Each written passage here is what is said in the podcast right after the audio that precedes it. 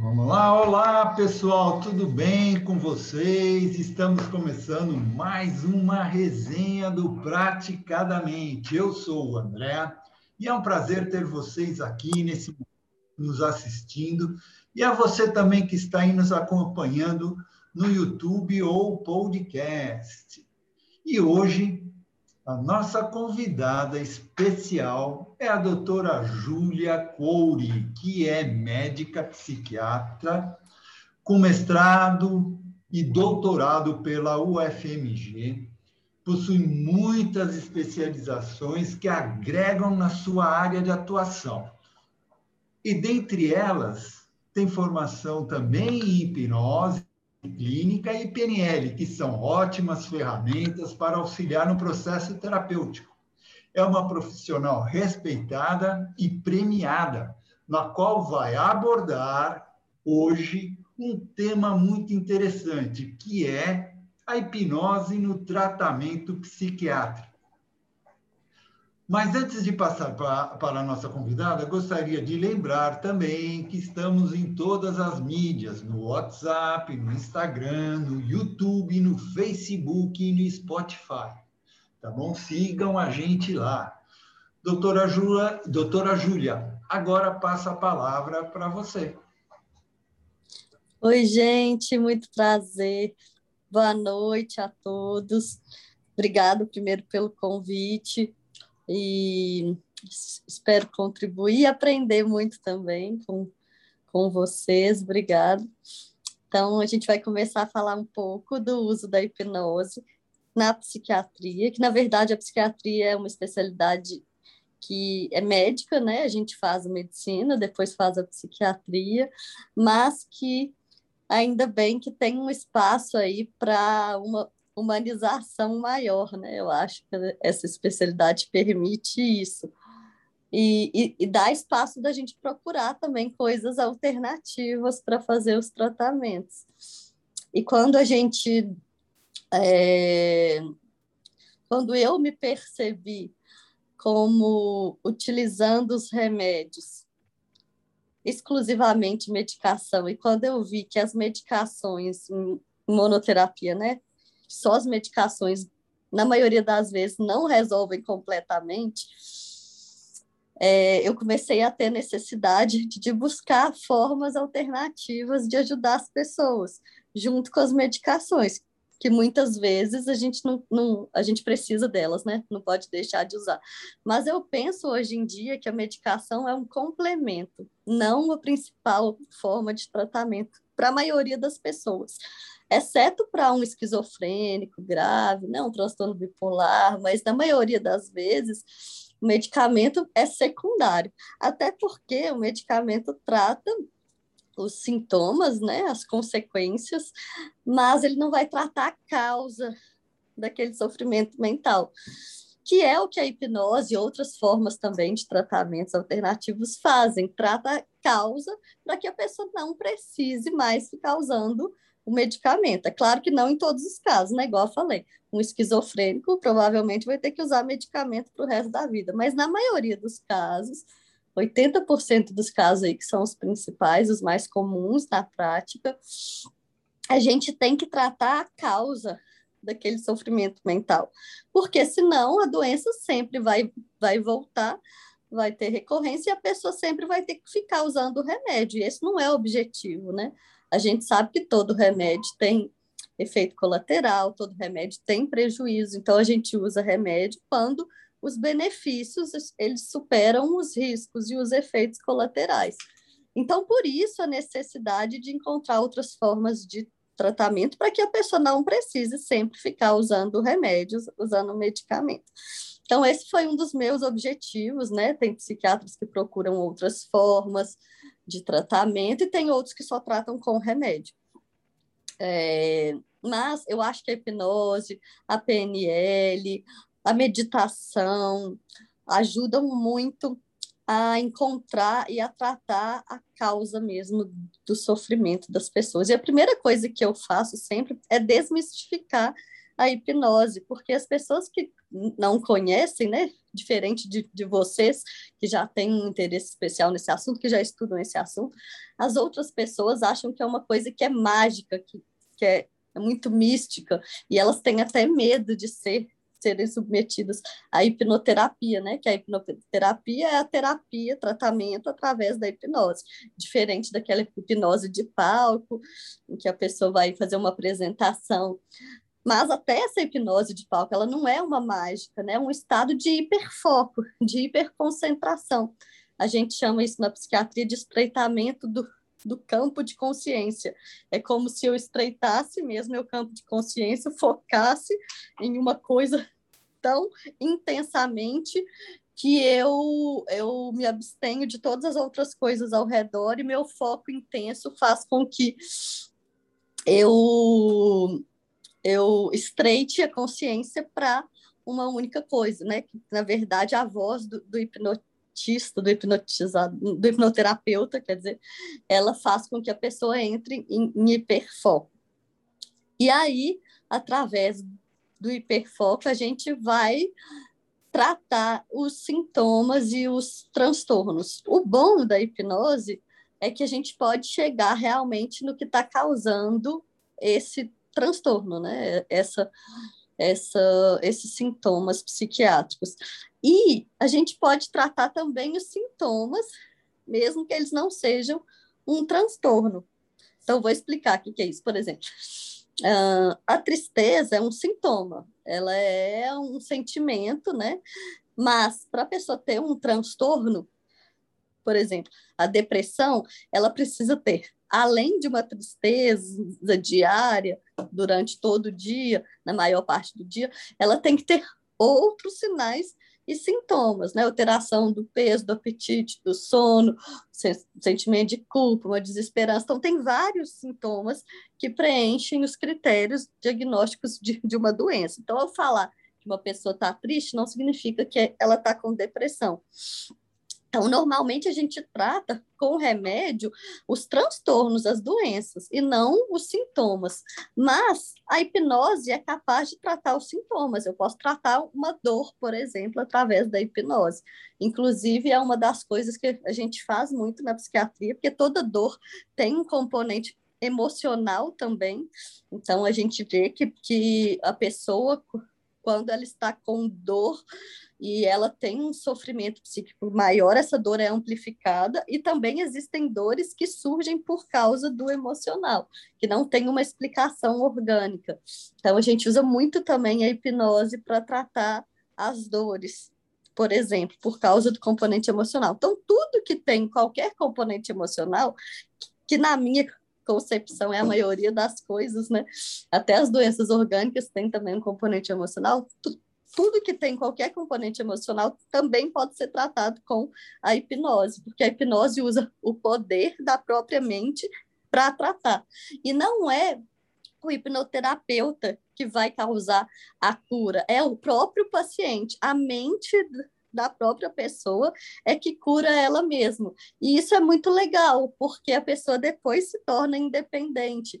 Ela pode aprender a fazer auto-hipnose, fazer hipnose ela mesma para ela não precisar sempre de ficar indo a um hipnoterapeuta, né? E a pessoa descobre que ela tem um poder muito maior do que ela pensava antes, né? Que a mente dela é muito poderosa, muito mais do que ela imaginava. E usar o poder, a gente pode usar o poder da nossa própria mente contra a gente e, ou a, a nosso favor. Então também tem a, a hipnose ruim, né? negativa. Se eu fico pensando repetidamente com foco em coisas ruins, eu acabo me, me sentindo cada vez pior, e aí eu faço uma auto-hipnose para piorar a depressão e os estados ansiosos, enfim, né? Tanto é que as, as, as doenças psiquiátricas começam com excesso de pensamentos ruins, e esses pensamentos geram os sentimentos que a gente interpreta como uma tristeza, né? como uma ansiedade, como uma angústia. Então, é mudando o pensamento, a forma de pensar e o foco do pensamento que a gente trata realmente as doenças de forma mais eficaz, né? E aí, é, como é que a gente aplica a hipnose no tratamento psiquiátrico? A hipnose é complementar no tratamento psiquiátrico. Os psiquiatras, os psiquiatras que fazem a hipnose não utilizam a hipnose como principal forma de tratamento, porque, na verdade, a gente estuda para tratar doenças com os remédios. E aí a gente pode usar a hipnose como uma forma complementar de, fazer o tratamento. E quando a pessoa chega falando que ela não quer usar medicação, que ela não gosta de medicação, então pode ser a forma principal de tratamento. E, e a gente não indica hipnose, contraindica para os sintomas, para os transtornos que são psicóticos, como por exemplo a esquizofrenia, porque essas pessoas não conseguem diferenciar tão bem a realidade de um delírio, elas não têm o juízo de realidade tão preservado quanto as outras pessoas. Então, a hipnose pode ser até ruim, até perigosa para essas pessoas, na medida em que pode induzir um surto psicótico. Então, a gente tem que evitar isso, tem, tem que ficar bem claro, até quem, por exemplo, quem não é psiquiatra, mas que faz hipnose, tem que investigar se a pessoa tem uma psicose, porque isso pode até piorar o quadro dela. Então, isso é importante a gente falar.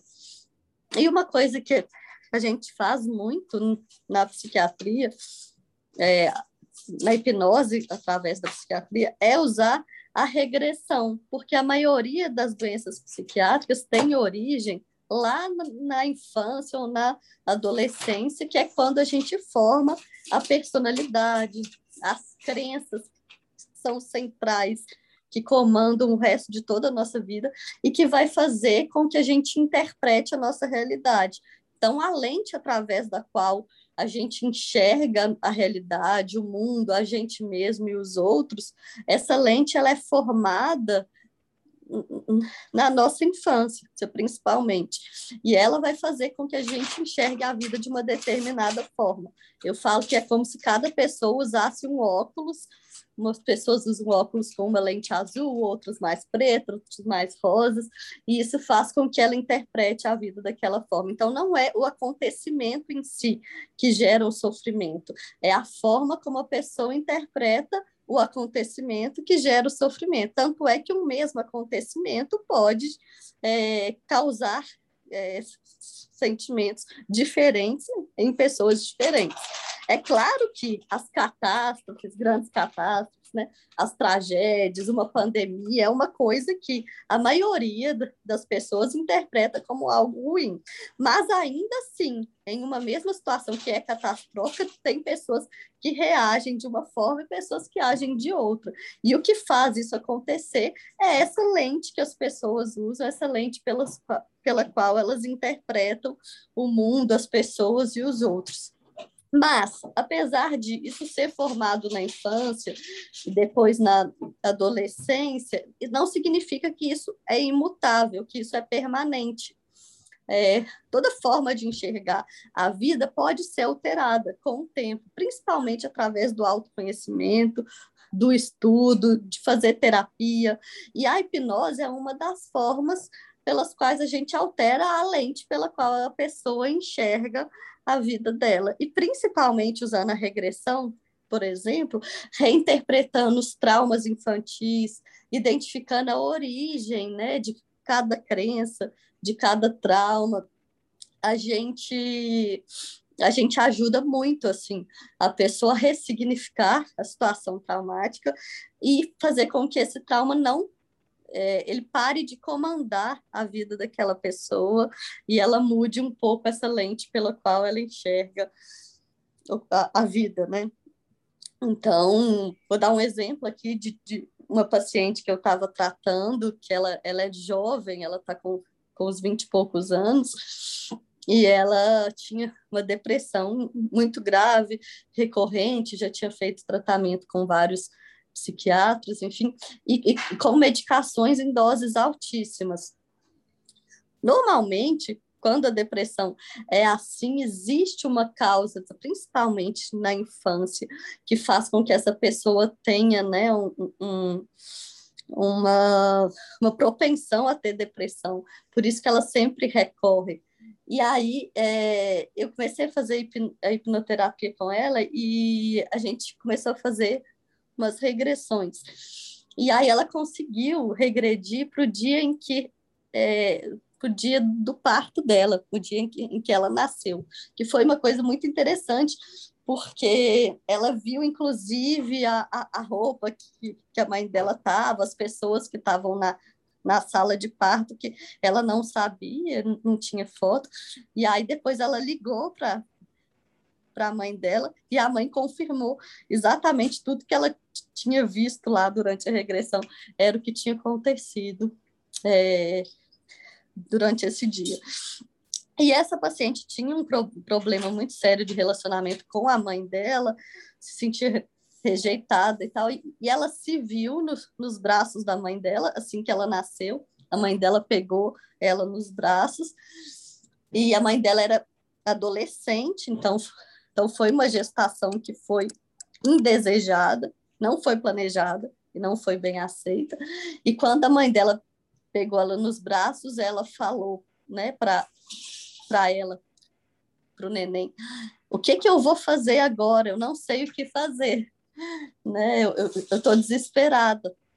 E aí ela entendeu a origem de todo o conflito que ela tinha com a mãe dela e ela conseguiu ver a mãe dela como uma vítima vítima também da situação, não como uma pessoa ruim, porque ela se colocou naquele lugar de uma menina de 18 anos, acabando de ter um parto, e ela conseguiu sentir o que a mãe dela sentiu naquela hora, e ela conseguiu entrar na cena é, e, e perdoar a mãe dela ali naquele momento que foi o momento do nascimento, porque ela conseguiu entender o desespero de, de uma mãe que que era, era sozinha na época para cuidar de uma criança adolescente com as outras pessoas que estavam lá que também não estavam aceitando.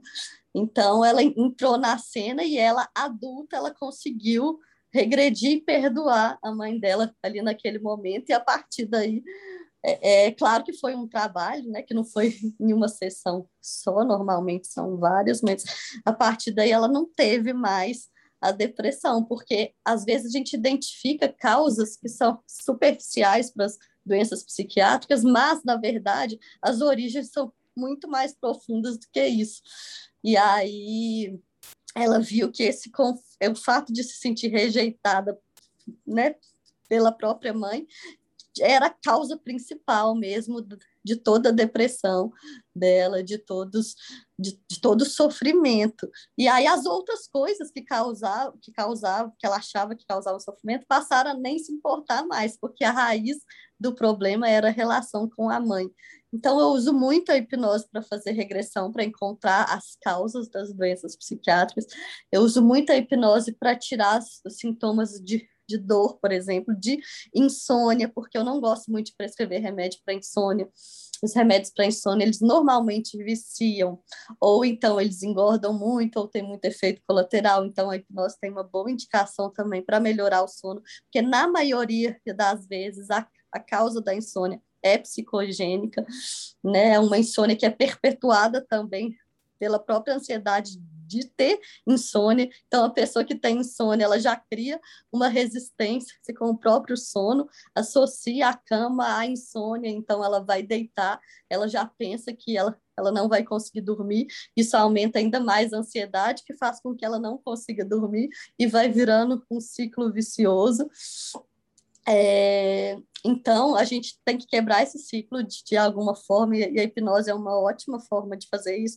A meditação também, que eu considero a meditação também uma forma de hipnose, se for olhar num sentido mais amplo da hipnoterapia, que é um estado de hiperfoco. Se você hiperfoca né, naquela meditação, você está entrando num estado de hipnose ali, né? Você está entrando num estado de transe naquele momento. Então, é, acalma a mente, né? E faz com que a pessoa consiga dormir melhor também. É, Doutora, então, deixa eu fazer uma pergunta. É, claro. Você falou, é, quem está falando aqui é o Durante, tá? É, você estava contando essa história da, da regressão, eu achei sensacional isso aí. Você acredita que exista muitas pessoas que estão tomando remédio por aí, talvez sem tanta necessidade? Eu tenho certeza disso. Eu acho que a maioria das pessoas que estão tomando remédio, elas estão tomando sem tanta necessidade. É claro que, igual eu falei, tem muitos casos que é necessário medicamento. E tem uhum. muitos casos que a gravidade é tão grande, a pessoa está com uma ideação de autoextermínio, está querendo suicidar. Eu preciso de um remédio para agir mais rápido, mas eu preciso também de outras formas de tratamento para atuar na causa dos sintomas, para que ela não precise ficar mais usando remédio e para que aquilo não volte mais, porque senão, quando eu tirar o remédio, aquilo vai voltar e aí ela sempre vai ter que ficar tomando remédio, né? Então, eu acho que a maioria das pessoas usa em excesso Principalmente esses remédios para dormir, esses que tiram os sintomas e não tratam a causa realmente das doenças, né? Uhum. Eu perguntei isso pelo seguinte: é, nós, como hipnoterapeutas, a gente tem uma, uma, uma, regra que nós não podemos receitar remédios, tá? E muito menos mandar o, o, o paciente parar de tomar o remédio, tá? Uhum. A orientação que a gente dá e orienta todos os amigos, os, os colegas, isso é, é, é, a prática normal de todo hipnoterapeuta, é que se ele estiver tomando remédio, quem tem que cuidar do remédio dele é o psiquiatra que está tratando ou o médico que está tratando dele. Tá? Claro. É, mesmo que através da, da, da hipnose, da hipnoterapia, ele venha virar para nós e falar assim, olha, eu não estou sentindo mais necessidade do remédio, eu podia tirar. Eu assim, não, faz o seguinte, vai lá e conversa com o teu psiquiatra, uhum. explica para ele que você está fazendo um tratamento assim, assim, assado, tá? E às vezes a gente até entra em contato com os colegas, com, com, com médicos, psiquiatras, né? A gente não tem tanta facilidade assim para falar. Eu sinceramente, a primeira doutora psiquiatra que veio aqui no, que eu lembro que veio aqui no nosso, no nosso, na nossa live, tá? Falando e, e falando até bem da hipnose, né? Porque a hipnose acaba a, ajudando, né? Eu não, não uhum. vejo tantos, é, tantos psiquiatras atuando assim com a hipnose, tá? Não sei se há algum preconceito que possa haver, né? Mas eu estou achando maravilhosa você, é, você contando isso aí, e eu tenho certeza que todos os nossos colegas, a maior parte que está aqui participando, são hipnoterapeutas também, e está sendo muito, muito, muito boa a, a, a tua conversa. E, inclusive, tem algumas uhum. perguntas aí no chat, não tem, o, tem, André? Tem.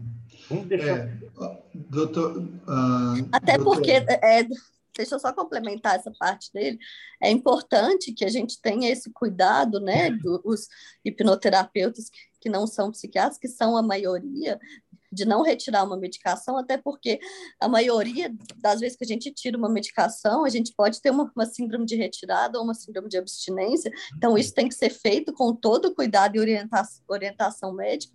Normalmente a gente não tira uma medicação de uma vez, a gente vai reduzindo devagar. Às vezes, quando é um remédio que vicia muito, a gente substitui por um que não vicia para depois retirar devagar.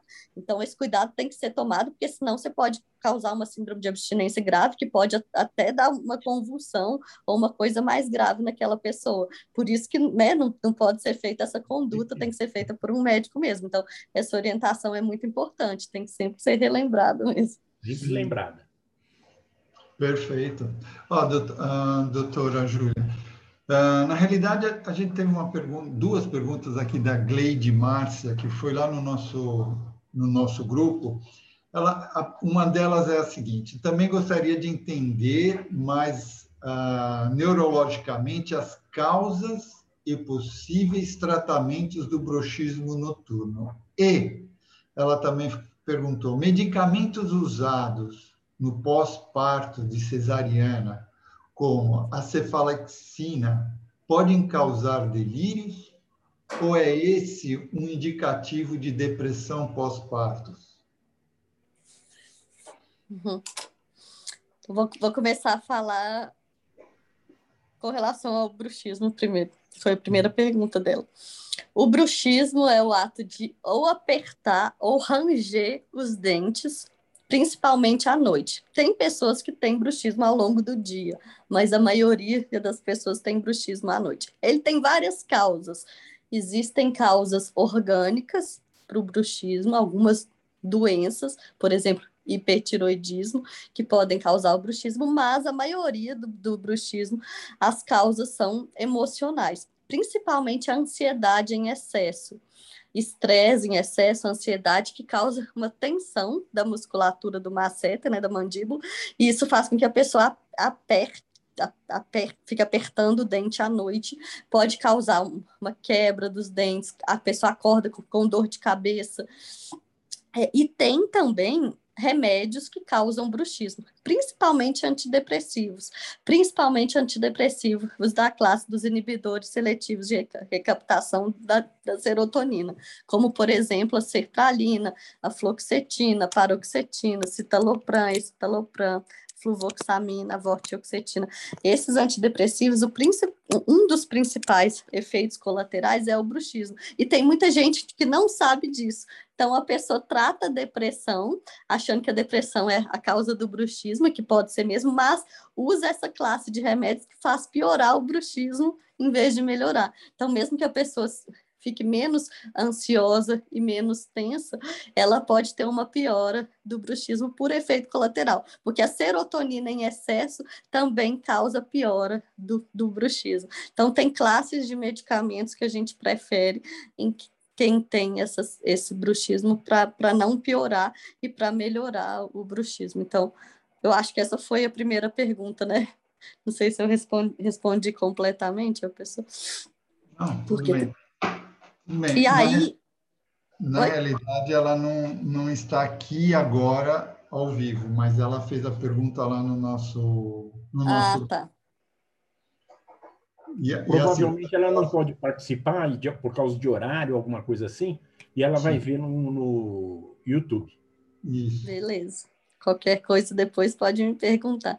E aí, com relação ao. Ela falou que, que no pós-parto podem ter alguns remédios que causam os delírios. Na verdade, isso não é um delírio, é um delirium que a gente chama, é, é com M no final, que é uma confusão mental causada por uma causa orgânica, que pode ser uma doença ou um medicamento. Então, no caso de antibióticos durante o trabalho de parto, pode causar o delirium, que é um rebaixamento do nível de consciência, e, e por causa disso, a pessoa pode ter os delírios que são uma, uma fuga da realidade. Isso não é a mesma coisa que depressão no, no pós-parto. A depressão pós-parto é causada por queda hormonal e pelos fatores psicossociais, né? De ter um neném novo, da insegurança e tal. O delírio do pós-parto, causado por, por medicações, a gente trata ele retirando as medicações.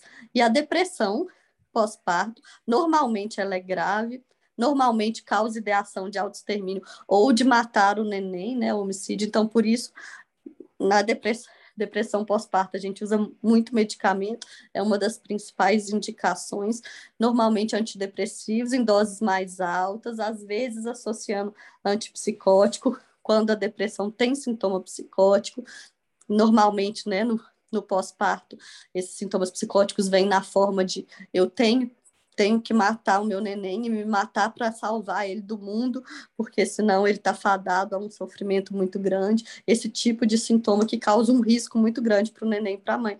Então, nesses casos, é indicado antidepressivo em dose mais alta. E quando a pessoa está muito instável do, do, ponto de vista psiquiátrico, ao ponto de ter uma ideação de autoextermínio muito grande, sintoma psicótico, a gente não inicia a hipnose normalmente. A gente primeiro tira a pessoa da gravidade muito intensa do quadro, faz ela é, estabilizar um pouquinho mais, pelo menos sair desse risco de vida, para depois começar a hipnose. Porque o que acontece muitas vezes com a hipnose é que a gente a gente dá um, uma pioradinha, porque a pessoa entra em contato com a fonte do sofrimento, então ela pode ter uma desestabilizada. Se a pessoa está psicótica ou com uma ideação de autoextermínio muito grande, ela pode sair do, do, do consultório com né, com um sofrimento maior naquele momento e, e pode correr um risco de vida. Então, é mais recomendado que a pessoa esteja pelo menos um pouquinho melhor. E o pós-parto não é um, um bom período para fazer hipnose nesse sentido, quando a pessoa está muito mal, né? Então, a gente normalmente espera um pouquinho. O remédio começar a fazer efeito, tirar a pessoa da fase pior. Doutora, eu queria é, fazer uma pergunta. Um caso, eu soube de um caso de, de pessoa é, com uso de drogas.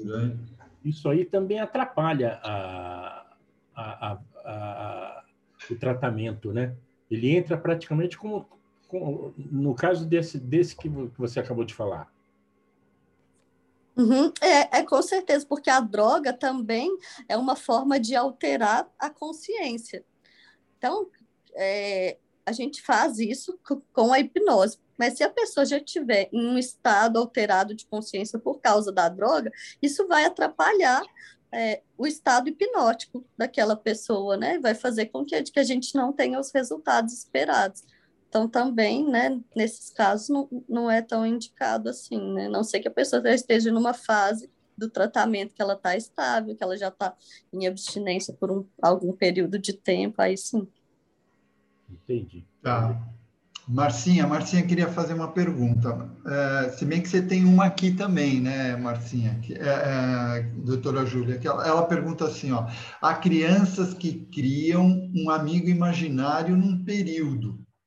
Seria um caso de tratar com hipnose também? Uhum. Essa pergunta é interessante porque o amigo imaginário ele faz parte do processo de desenvolvimento normal da infância. Então, não significa uma patologia e nem algo que precisa de, de ser tratado. Na verdade, tem uma fase da infância, por volta de quatro anos, que a criança ainda não tem uma diferenciação tão grande da realidade e da imaginação. Ela tem um pensamento mágico, que a gente chama, que se confunde realidade e imaginação. Nessas fases, é normal que ela tenha amigo imaginário e pode até fazer parte de um desenvolvimento que é saudável, para ela adquirir a segurança para enfrentar as situações da vida, os medos que ela tem, né? imaginando um amigo que está ali do lado dela, ajudando ela, passando pelas situações, ou se a criança é muito sozinha, ela imagina um amigo para ajudar ela a enfrentar.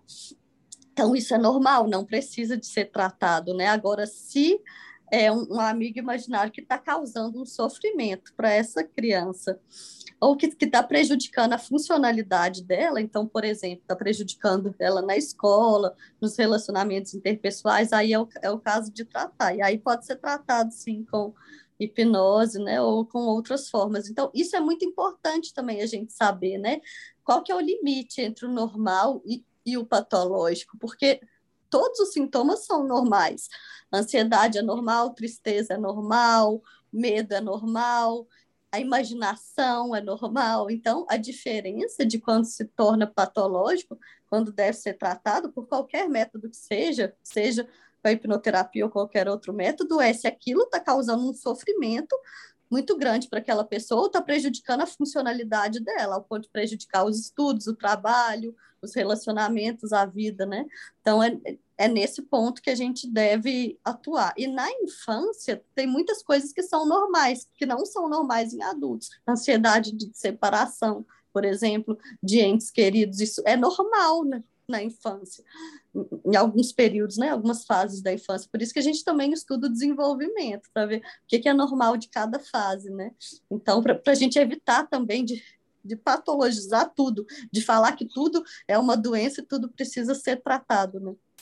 Exato. Ô, doutora, o Gilson tá é... levantou a mão, ele está querendo fazer uma pergunta para você. Eu também. Ah, então, peraí, Gilson, faz a pergunta. Oi, estão ouvindo? Há uma senhora na frente, por favor. Ah, Ladies então... first. O... Eu não vi. É, eu queria saber se a pessoa nasce com esquizofrênica ou se antes dela, dela ficar com esse transtorno, se ela se fosse tratado é, a parte emocional, se poderia ser evitado. Então, a pessoa nasce com a propensão para a esquizofrenia.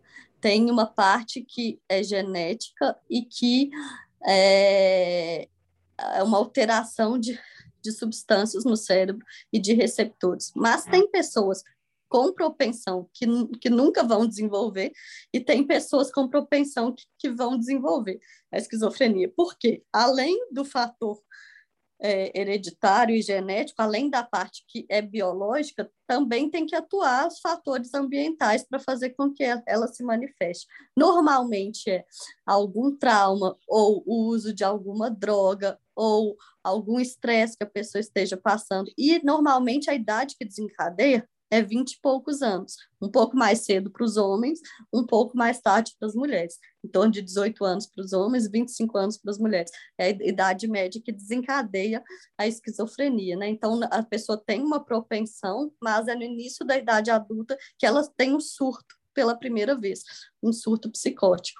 E a esquizofrenia é uma doença crônica que, que, que não tem cura. Então, a pessoa sempre tem que ficar tomando antipsicótico. Todas as vezes que ela para de tomar antipsicótico, ela volta a ter surto. Mas existem surtos psicóticos que não são esquizofrenia. Existe uma pessoa que, que, que, usa uma droga, tem um surto psicótico, depois que ela para de, de usar aquela droga, não tem nunca mais. A esquizofrenia não, a esquizofrenia é uma doença crônica que não tem cura. A gente só controla com o medicamento, toda vez que para de tomar remédio, a pessoa volta a ter surto. Mas tem que ter esses dois fatores em conjuntos, né? Os fatores ambientais que propiciam e o fator orgânico ali.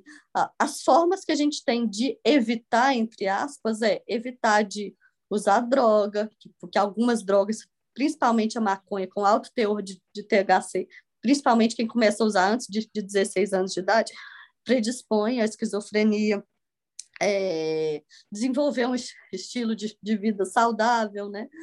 Tudo isso ajuda a adiar ou a não fazer aparecer em quem já tem a propensão. Bom, doutora, é, tenho aqui, tem três pessoas aqui na fila para fazer pergunta. Uma delas é a, a Marcinha, de novo, o Gilson e o Josué. Uh, eu vou botar aqui o Gilson, depois a Marcinha, depois o Josué, tá ok? Gilson, abre o seu microfone e faça a pergunta para a doutora. Bom, boa noite, doutora. Boa noite. É, eu vou pegar pesado aqui, porque ainda bem existe uma classe que não, não costuma procurar terapia, né? que é, eu estou me referindo a questão das, das, das perversões, né?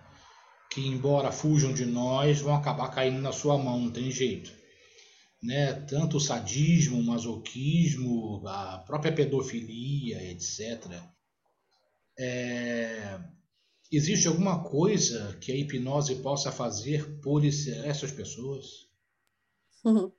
Eu não recomendo, eu, eu não trato pessoas que são perversas, assim, com hipnose, porque a perversão, que, que na psiquiatria a gente chama de transtorno de personalidade antissocial, que são os psicopatas, normalmente reconhecidos assim pela sociedade em geral, né?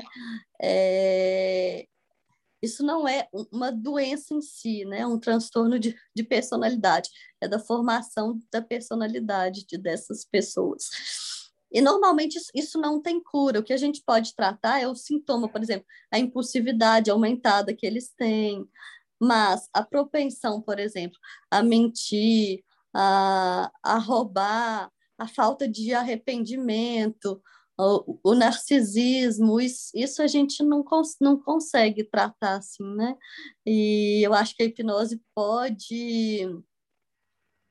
É, entrar em um em uma uma fantasia que essa pessoa tem para usar e para justificar até as atitudes que são perversas dela. Então, nesses casos também, assim, eu, é muito difícil da gente tratar, até na psiquiatria a gente não recebe muito paciente assim, não. Ou eles são obrigados por um juiz ou pela família, né? Porque eles, por conta própria, não procuram tratamento também, não. É verdade, né?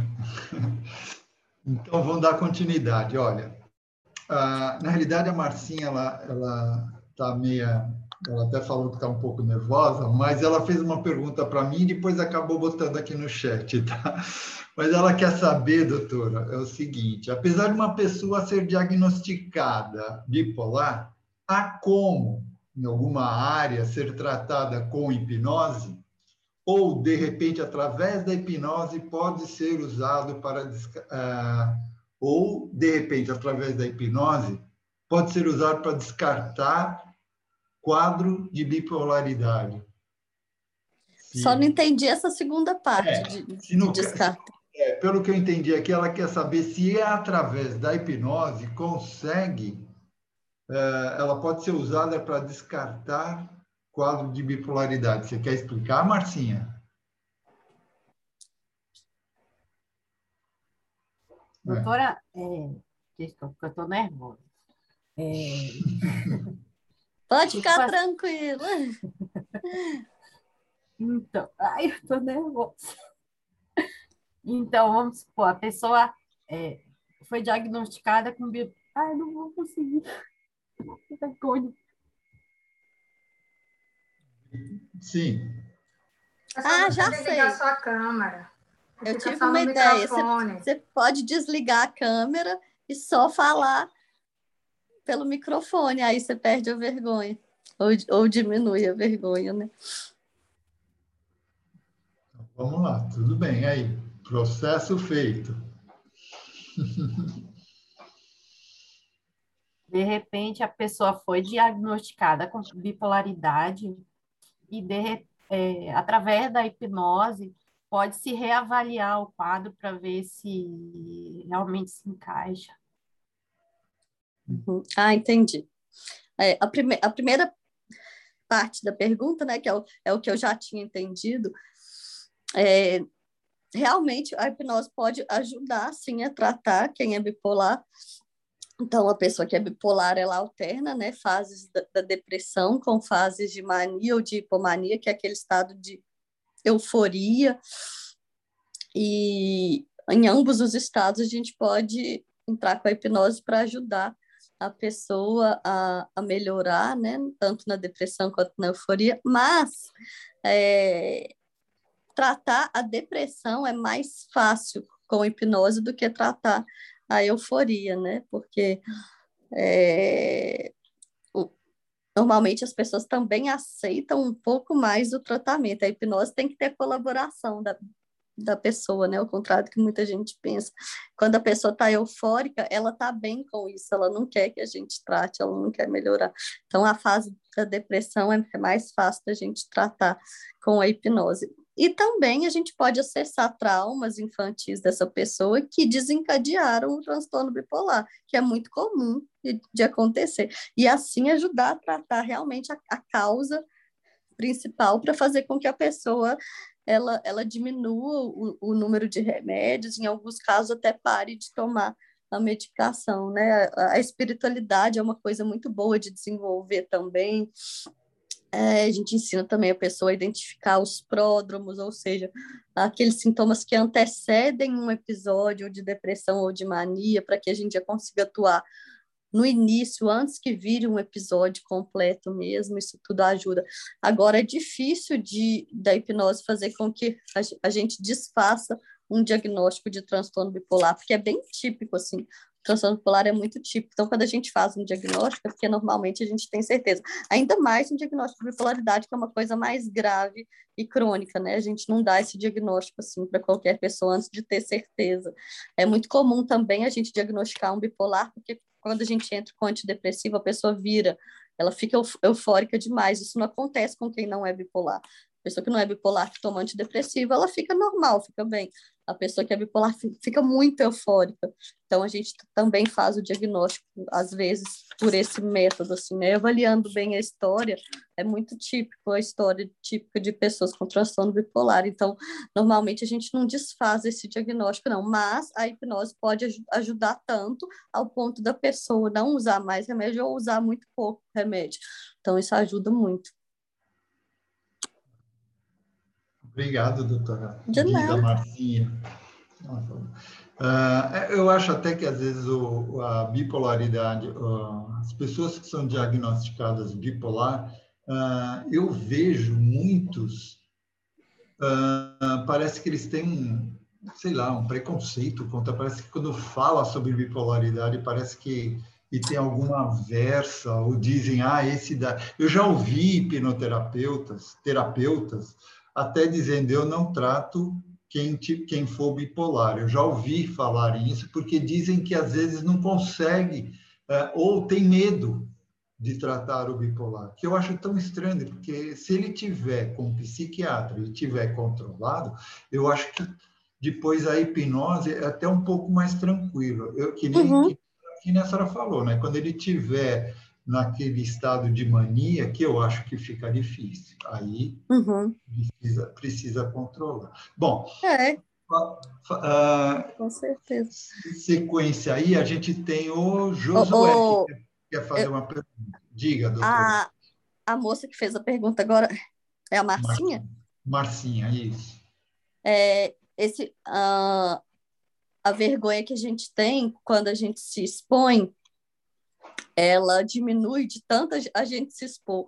Então, uma coisa legal também é você fazer uma indução hipnótica, ou outra pessoa vai fazer ou fazer uma autoindução, e aí você você induz, né? Você entra numa realidade se imaginando falando em público e fa falando bem, com muita desenvoltura, e, e, cria o sentimento de como que é bom ser reconhecido por isso, e depois das pessoas aplaudindo e você se sentindo bem, e vai criando essa, essa realidade através da, da hipnose até diminuir a ansiedade antes de fazer a exposição mesmo, tipo, na vida real, isso ajuda muito, é muito legal. Perfeito. Uh, Josué, você queria fazer uma pergunta, né? Sim, Pode sim. É, boa noite, doutora. Boa noite a todos. Boa noite. É, doutora, eu tinha, tem uma, uma, uma, cliente que ela me procurou, eu tive só um contato com ela, rápido, e ela relatou o seguinte: ela tem ansiedade muito forte, crises depressivas há muitos anos, e os pais sempre ignoraram, né? E depois que ela pôde começar a tratar até com, com psiquiatra, isso já tem mais de 25 anos que ela toma medicamentos, sabe? E ela procurou agora ajuda através da hipnose, que uhum. ela alegou que ela quer se libertar do medicamento, ela quer ajuda, né? E aí a pergunta é a seguinte: o fato dela estar tanto tempo com medicamentos a senhora acredita que a hipnose, né, a hipnoterapia, teria como ajudar ela? Acho que sim. Acho que o principal objetivo é esse, né? Tratar, encontrar a causa real da depressão dela, que provavelmente é esse sentimento de, de rejeição que ela, que, né, que ela tem pelos pais, não, não sei, talvez, né? O fato de eles não aceitarem e aí, e trabalhar em cima disso. E a hipnose vai ajudar muito, né? É, a, a, reduzir o remédio, ou até mesmo às, às, vezes não precisar mais do remédio, né? Porque principalmente remédio assim a longo prazo, de uso crônico, claro que exceto as, as condições que são obrigatórias a gente usar, como na esquizofrenia. Nos outros casos, acaba causando também prejuízos a longo prazo, né? De tanto ficar usando por muitos anos. É, então, é a... o objetivo é retirar o remédio mesmo, né? A minha pergunta é, assim, a minha preocupação maior realmente foi essa. Assim, o fato de ter tanto tempo, né, usando medicamentos e, de repente, o próprio medicamento já ter criado já situações assim que pudesse até impedir essa melhora, né? É, porque, assim, tem os efeitos colaterais, né, que a gente sabe que, que, que existe, né? É, então, tem que ver o tipo de medicamento, né? Tem alguns que realmente são mais prejudiciais, tem outros que não, né? Então depende do, do, medicamento em si. Mas a hipnose ajuda muito a tirar os medicamentos ou a diminuir, né? Mas para isso, assim, a gente. A regressão acho que ajuda muito, ajuda muito, assim. É, às vezes eu faço uma técnica, faço uma indução hipnótica, e aí faz uma técnica de a pessoa entrar na, na própria cabeça dela na, na, própria mente dela, como se fosse um, um, um controle remoto mesmo, igual daquele filme. Uhum. Inside Out. Como é que chama eu, ele em português? Eu acho que é, é sobre controle, o meu controle remoto, alguma coisa assim. É porque eu vi esse filme com. Clique.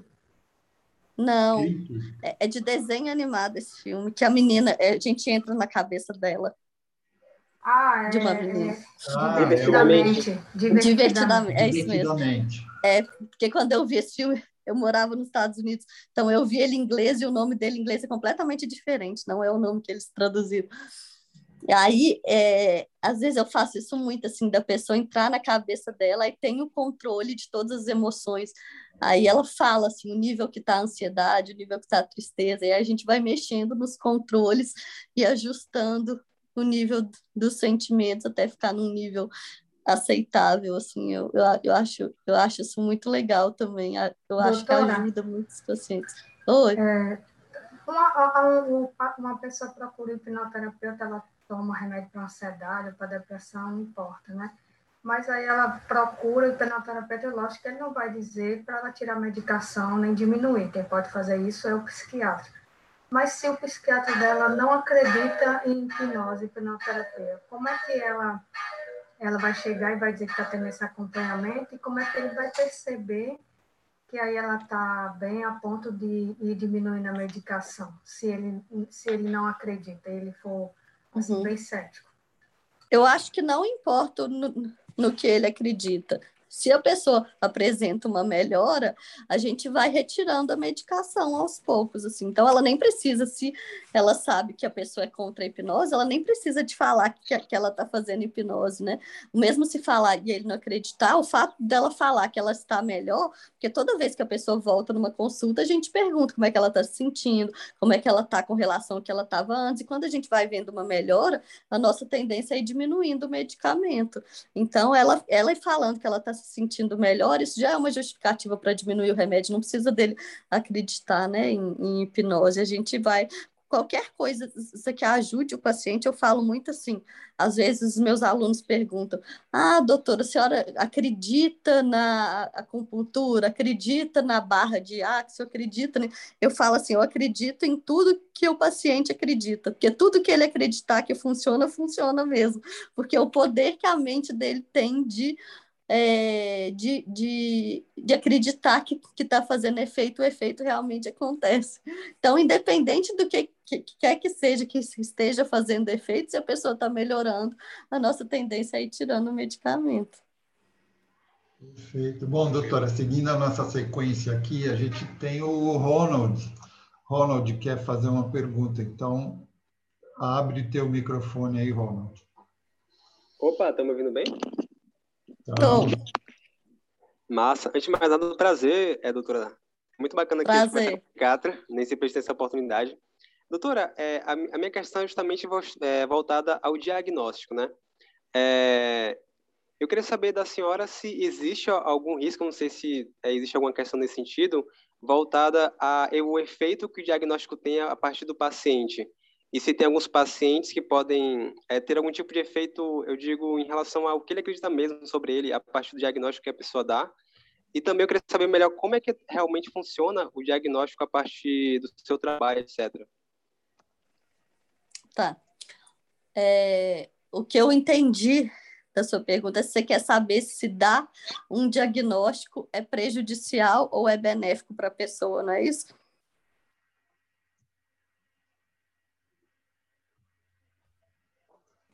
Teu microfone está fechado, Ronald. Ah, tá. Exatamente, doutora. Era isso que eu queria saber. E se, por exemplo, se o diagnóstico, por acaso, é ser talvez errado para aquela pessoa, isso também poderia influenciar de uma forma muito negativa. É isso que eu queria saber. Uhum. A primeira coisa é que o diagnóstico em psiquiatria ele é difícil, ele, ele não é tão simples igual nas outras especialidades. Eu acho que nenhuma especialidade médica o diagnóstico é simples, né? Mas, por exemplo, tem muitas especialidades que a gente faz um exame, um exame de sangue, um, exame de imagem e consegue identificar a doença. Mas na psiquiatria, as, as doenças, na maior parte das vezes, exceto algumas demências, que dá para ver em exame de, de, imagem cerebral, na maioria das vezes a gente faz diagnóstico a partir do relato do paciente, da anamnese. Então, a partir do que ele fala, a gente identifica os sintomas e aí a gente a, a gente compara isso com os critérios diagnósticos que, que o DSM tem ou que os livros têm para aquela doença, que é um conjunto de, de sintomas, e aí a gente faz um diagnóstico aproximado. Mas, como o diagnóstico na psiquiatria é difícil, a, a homogeneidade do, do diagnóstico é pequena, por exemplo, se você pegar uma mesma pessoa e ela passar por 10 psiquiatras, ela vai ter uns três de diagnósticos diferentes, no mínimo. Então, é muito difícil se fazer um diagnóstico em psiquiatria. Às vezes, a gente demora duas, três consultas para fazer um diagnóstico correto. E como a pessoa recebe um diagnóstico, isso depende de cada pessoa. Eu já vi pessoas ficarem aliviadas por receber um diagnóstico, eu já vi pessoas ficarem, ficarem piores.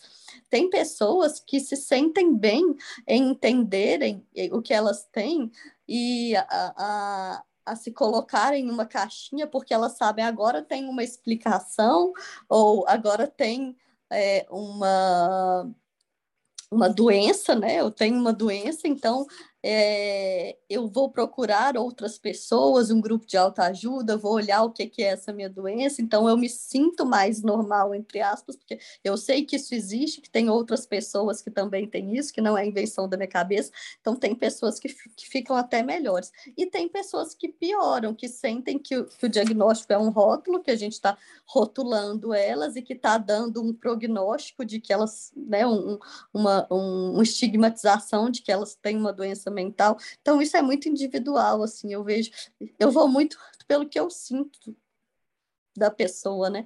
Eu acho que nessas horas a gente tem que ter, ter muita empatia para perceber, né? Tem pessoas que, quer, que chegam na consulta e elas pedem um diagnóstico e elas ficam realmente aliviadas. E tem pessoas que não, quer, não querem saber de um diagnóstico, elas só querem aliviar aquilo que elas estão sentindo. Então vai muito do feeling assim que a gente tem de cada pessoa. E muitas vezes a gente erra também, né? Isso aí faz parte da, da profissão.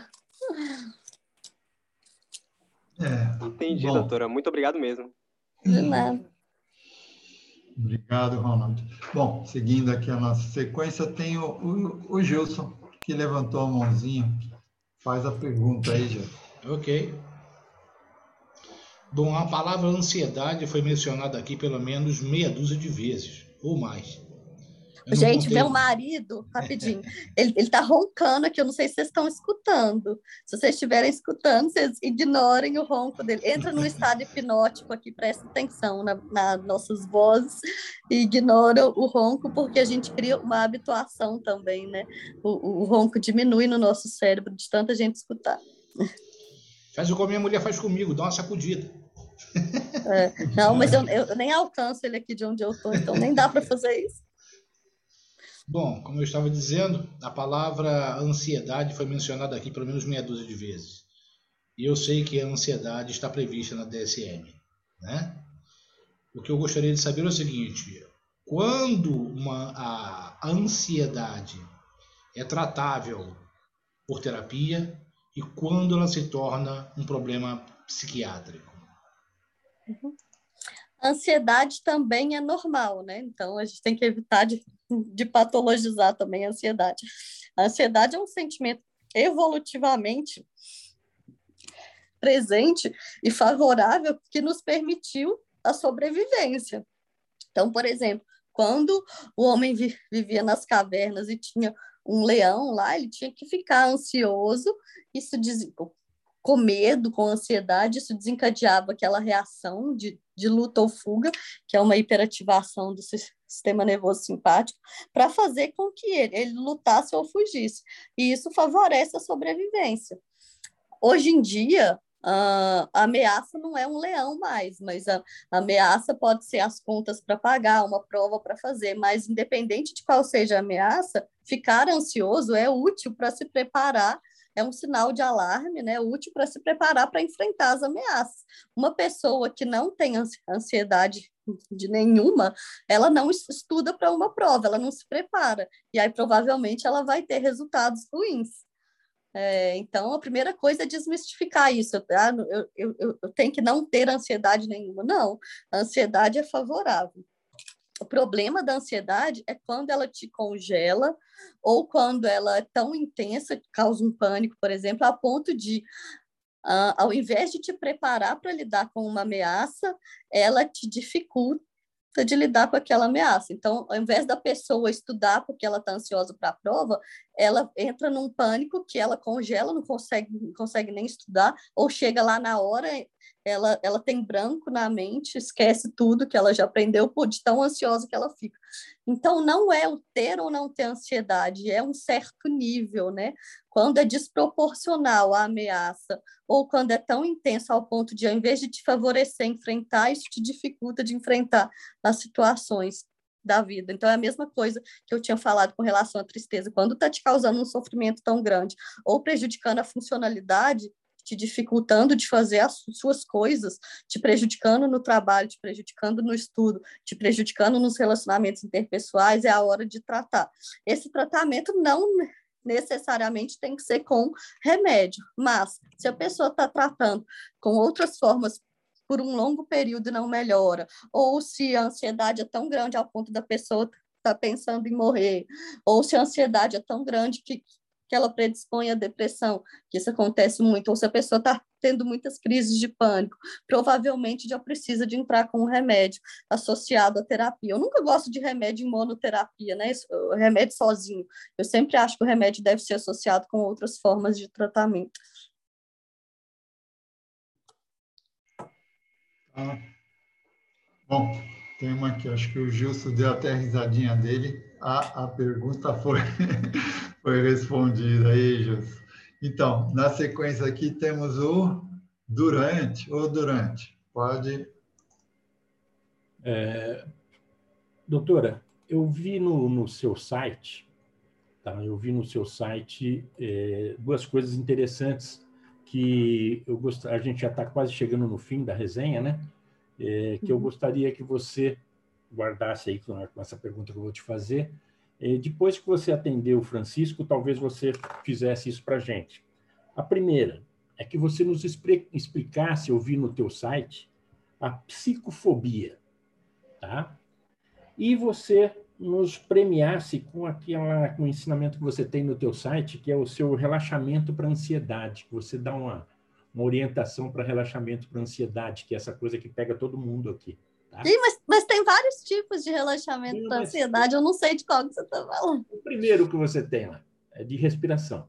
É uma respiração que você faz e parece que você manda a pessoa para um lugar seguro para ela imaginar tal.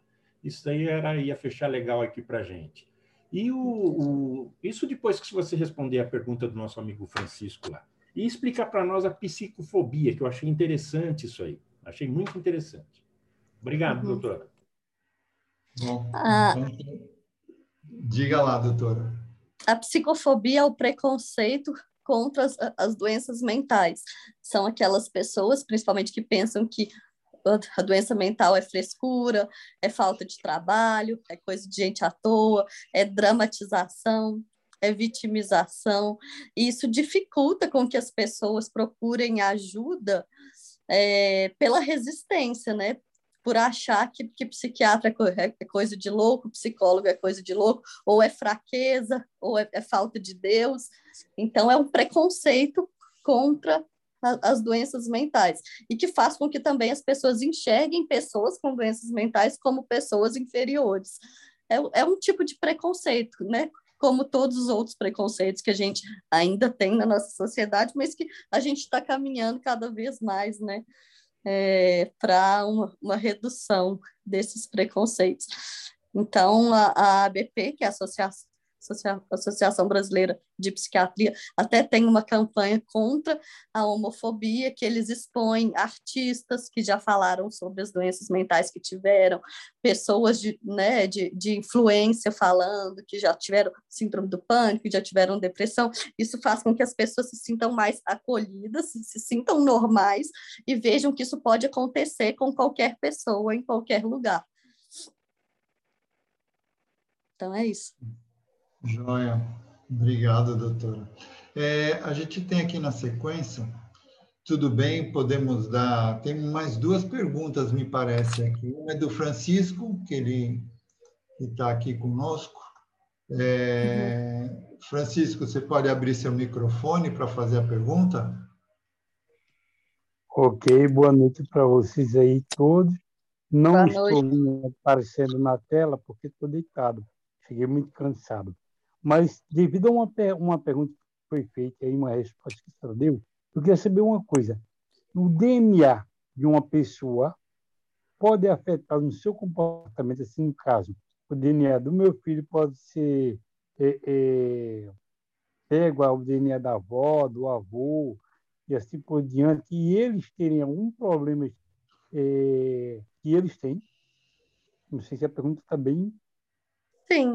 É, hereditariedade, né? A maioria isso, dos transtornos isso. psiquiátricos tem um fator hereditário também, mas tem uma coisa que chama epigenética, que é o ambiente atuar sobre a genética, fazendo com que ela, ela se manifeste de uma forma ou de outra. Então, tem pessoas que têm uma propensão hereditária, mas que nunca vão desenvolver os transtornos psiquiátricos, e tem pessoas com propensão hereditária que vão desenvolver, porque os fatores ambientais contribuem para que a pessoa de, desenvolva. Então, por exemplo, uma pessoa que já tem uma propensão quando ela sofre um trauma infantil, vamos supor, um, um, abuso físico ou sexual, ela tem mais chance de que essa doença apareça e se manifeste. Por outro lado, tem pessoas que têm é, a propensão hereditária e nunca vão desenvolver as doenças. A maioria é assim, mas as doenças mais hereditárias que tem na psiquiatria são o autismo e o bipolar, transtorno bipolar.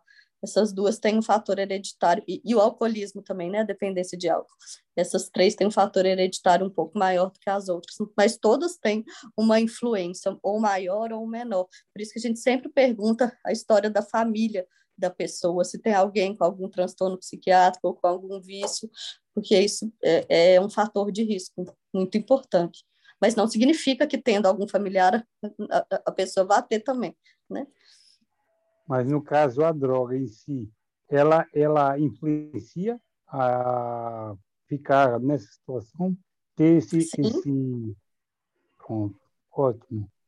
Obrigado Sim, igual eu já tinha dado o exemplo que a maconha hum. pode desencadear a esquizofrenia. Hum. Em quem já tem predisposição hereditária, em quem não tem, a maconha não vai desencadear a esquizofrenia. Mas se a pessoa já tem uma predisposição hereditária e genética e fuma em grande quantidade, principalmente se ela começa antes de 16 anos, que é o que os estudos mostram mais, uma maconha mais forte, com teor mais alto de THC, se ela fuma em grande quantidade, ela tem uma chance maior de desenvolver esquizofrenia, por exemplo. Bom, é, doutora, é o seguinte, a gente tem mais uma pergunta aqui da Inês, tá? E aí a gente vai poder estar tá começando a encerrar a nossa resenha de hoje e a senhora vai poder passar os seus suas mídias, tá bom? Então, Inês, quer fazer a pergunta? Obrigado, gente. Desculpa aí, viu? Obrigado você, Assis. Inês. É...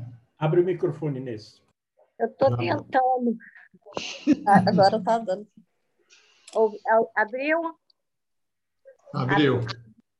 Então, na verdade, é... obrigada aí, doutora Júlia, está sendo de grande proveito. E duas situações que eu vejo assim, até com os clientes que eles falam, tudo, tudo é ansiedade hoje. Então, às vezes acontece é, uma preocupação. E a pessoa, quando a gente fala assim, tá, mas como é que você vai lidar com isso? Por exemplo, um filho está doente, é normal a pessoa ficar com, com a preocupação. Então, eu tento até, eu não sei se eu estou fazendo corretamente, eu tento desvencilhar um pouco a palavra ansiedade com preocupação. Então, eu tento, às vezes, colocar, e não sei se eu estou correta, eu quero saber disso.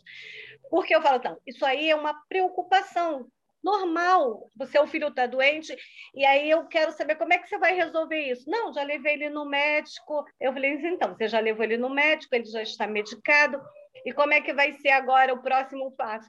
Não, aguardar. Aí eu falo, então, isso não é uma ansiedade, isso é uma preocupação normal que a gente tem quando o filho está doente, quando acontece isso.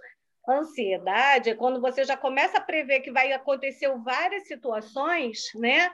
E que está fugindo totalmente do seu controle. Então, esse, essa tua parte aí, essa pessoa é muito ansiosa.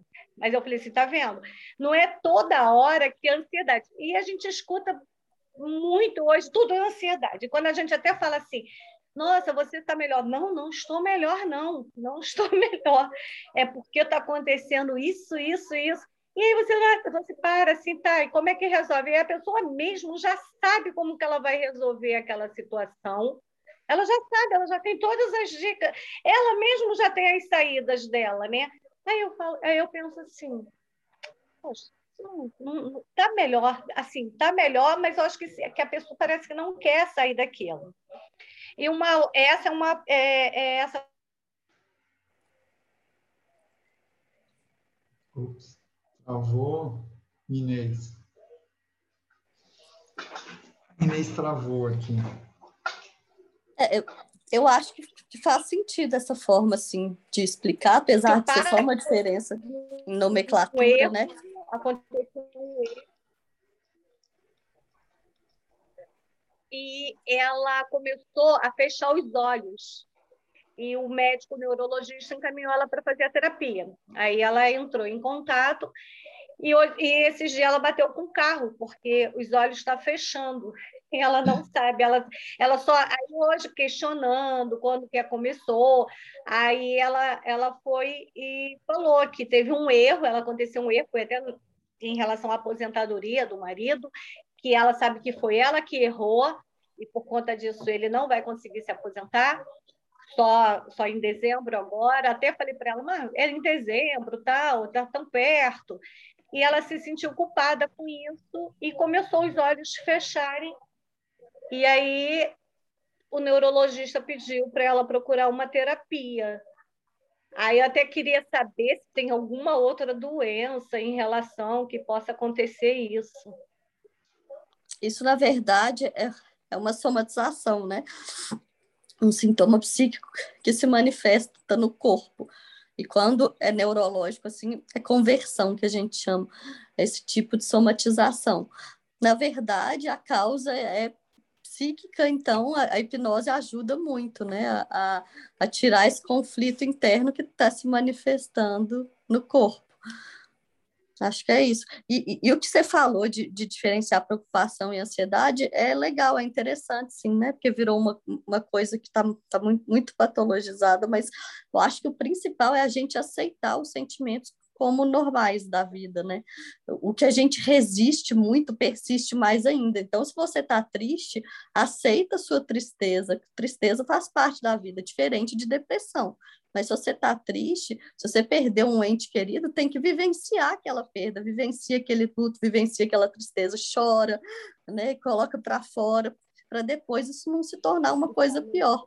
A mesma coisa a ansiedade. Se eu estou com um filho internado, eu tenho que vivenciar aquela dor, eu tenho que chorar mesmo, eu tenho que me sentir ansioso, né? Para depois que eu aceitei o sentimento, eu procurar uma forma, então, de, de lidar com esse sofrimento, e não ficar tentando esconder ou tem, né, né, ficar tentando é, demonstrar que aquilo não existe. Então, primeiro de tudo é aceitar. É muito mais fácil quando a gente aceita, depois a gente trabalhar com esse sentimento. E foi interessante, quando eu falei isso para ela, ah, mas teu filho está doente, é normal a gente ficar preocupado. Aí parece que deu um clique, né? É. Eu estava até falando aí do clique, né? Deu um clique nela, ela é mesmo, né? É mesmo, né? Aí eu falei, sim, normal.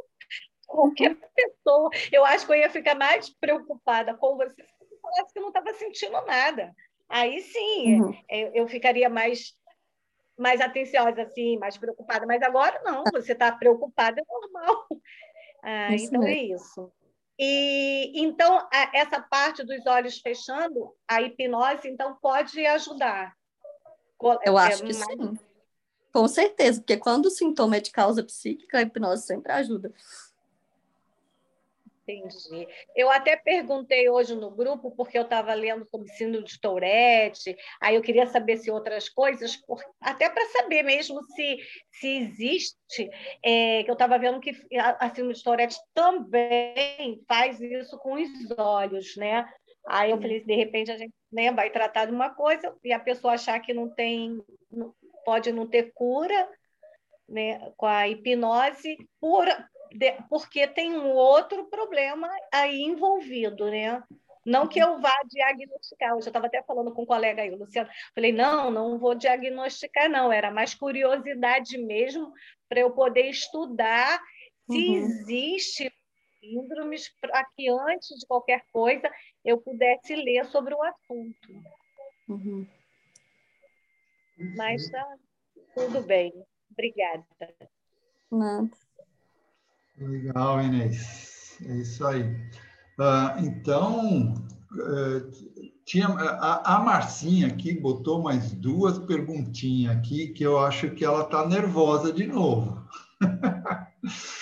Porque ela, primeiro ela fala assim do, das questões do como pós-traumático. Hipnose é uma opção ou teria que associar a medicações? Não, a hipnose é uma ótima opção para o transtorno de estresse pós-traumático, para todos os transtornos causados por traumas, né? É, a, a, gente voltar na situação situação traumática, fazer a pessoa reinterpretar e ressignificar aquela situação traumática ajuda demais. Eu acho que é super válido. E a outra é desenvolvendo uh, que as pessoas estão desenvolvendo dificuldade de readaptação social nesse período de pandemia. E a hipnose cabe dentro desse. Eu acho que tranquilo, é, seria a mesma coisa. Né? É, uhum, acho que sim. É tudo que tem um lado psicológico influenciando, né? É. Ai, mais uma, Marcinha. Que isso? Síndrome de burnout. É, é burnout? É, burnout. É. É, tem tratamento ou só pedindo demissão? Não, tem tratamento. Ajuda muito, por exemplo, a yoga, meditação, de desenvolver atividades de relaxamento e de lazer, é, melhorar os relacionamentos no ambiente de trabalho tudo isso, além do afastamento laboral, às vezes é, pre, é, é, preciso medicamento, né? Mas tem várias coisas que ajudam em conjunto, né? Para diminuir esse esgotamento causado por excesso de trabalho ou por cobrança excessiva no trabalho.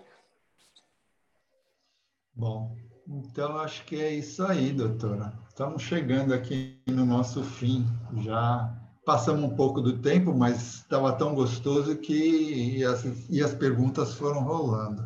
Então, eu gostaria de pedir para a senhora fazer, doutora, de fazer o seu, passar as suas redes sociais, fazer um pouco do, do seu mexão, o que que, ah, se tem cursos ou qualquer coisa, pode fazer agora.